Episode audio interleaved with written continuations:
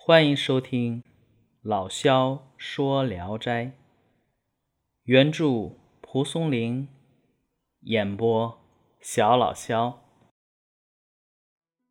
今天讲的这一篇，名字叫《龙》。山东与北直隶交界的地方，有一条龙掉进了村里，行动啊是智重。笨拙，进入了某个士绅家。这家大门呢，仅可以容下龙的身子。龙硬塞着自己的身子进去了。这家人一看，好家伙，下来一个龙，都吓跑了。有的人呢，登楼宣教；有的人呢，轰轰隆隆的。放土枪土炮，龙啊，听到这种声音才离开。门外有滩积水，浅浅的，连一尺都没有。龙进了水里，翻转身子，弄得是满身都是污泥。看出来他极力想腾跃飞升，可刚离地一尺。就又掉下来了，就在这个泥水中啊，盘曲了三天，鳞甲上都挤满了苍蝇，是一点龙的威风都没有啊。这一天，忽然间下起大雨，这龙啊，就在这个霹雳声中，忽然间腾空而去，飞走了。这是一个关于龙的小故事。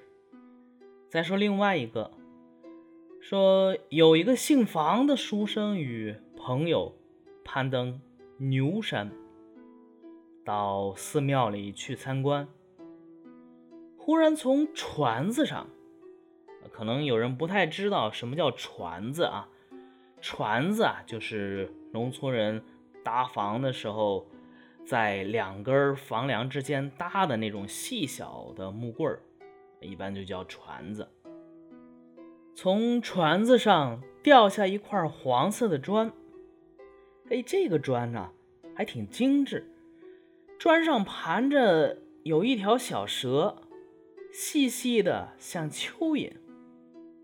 正看着呢，忽然间这个蛇呀，它转了一圈，就这么一转。就从细细的蚯蚓变成了粗的跟手指一般，又转了一圈，已经像袋子一样宽了。大家看到这个，心说这什么玩意儿，很吃惊。后来明白，知道这是一条龙，一起往山下跑。刚跑到山腰，只听得寺庙中。霹雳一声，天上的黑云像锅盖一样，一条巨龙在云中自如地辗转翻腾，过了一阵子才消失了。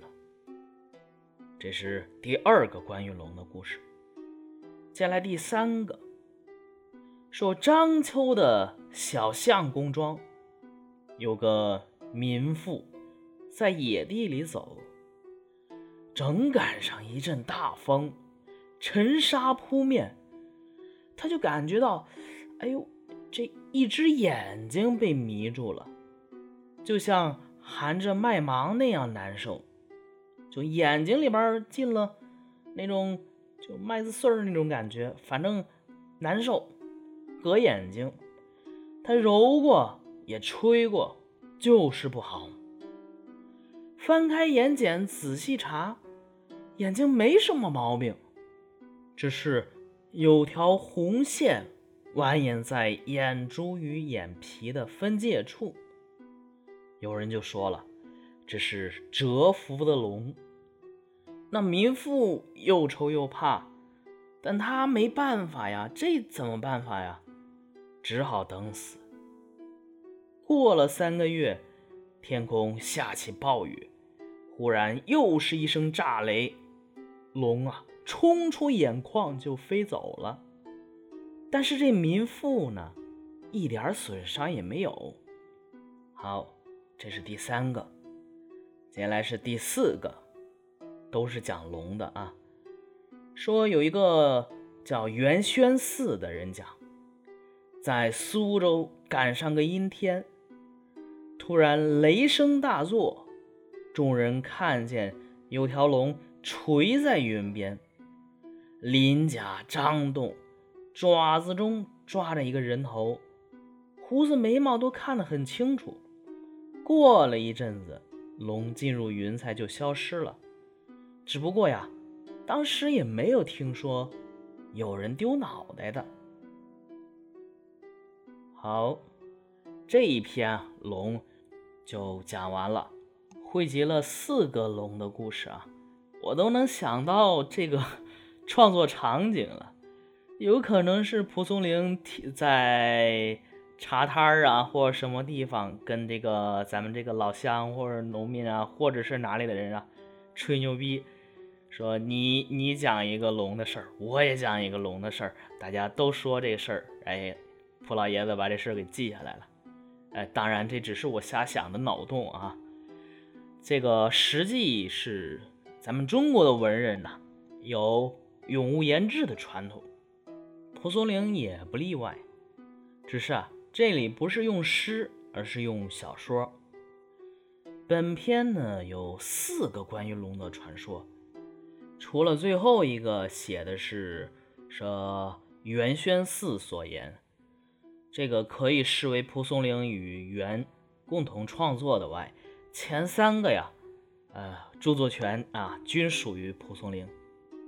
然后这些篇章或者这个四个小故事，它基本的框架都是龙，呃，因为一些原因困于浅水。或者是说什么凡人的眼睛里，或者什么砖上，这些都是在升天之前龙的状况。一旦遇到风雨，这个龙往往就要飞升。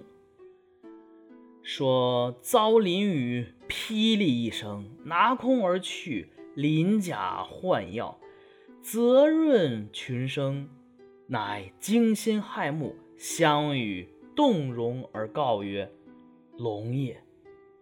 视之汝在泥土，屈久乃信，而居之攻之者，前后判若两人。”这什么意思呢？就是啊，这个龙在升天之前，往往不被人重视，甚至有可能受到侮辱。然后呢，一旦遇到风云啊。金鳞岂是池中物，一遇风云变化龙啊！一旦遇到风云，飞升上天，这种情况就会引发人的动容、震惊、害怕等等情况，然后大声叹说：“哎呦，这是个龙啊！”那我们说的言志，蒲松龄为什么这么写呢？升天之前龙的状况。是否隐喻着蒲松龄科举考试中的窘迫？而霹雳拿空而去，是否又隐喻着他对自己的期望呢？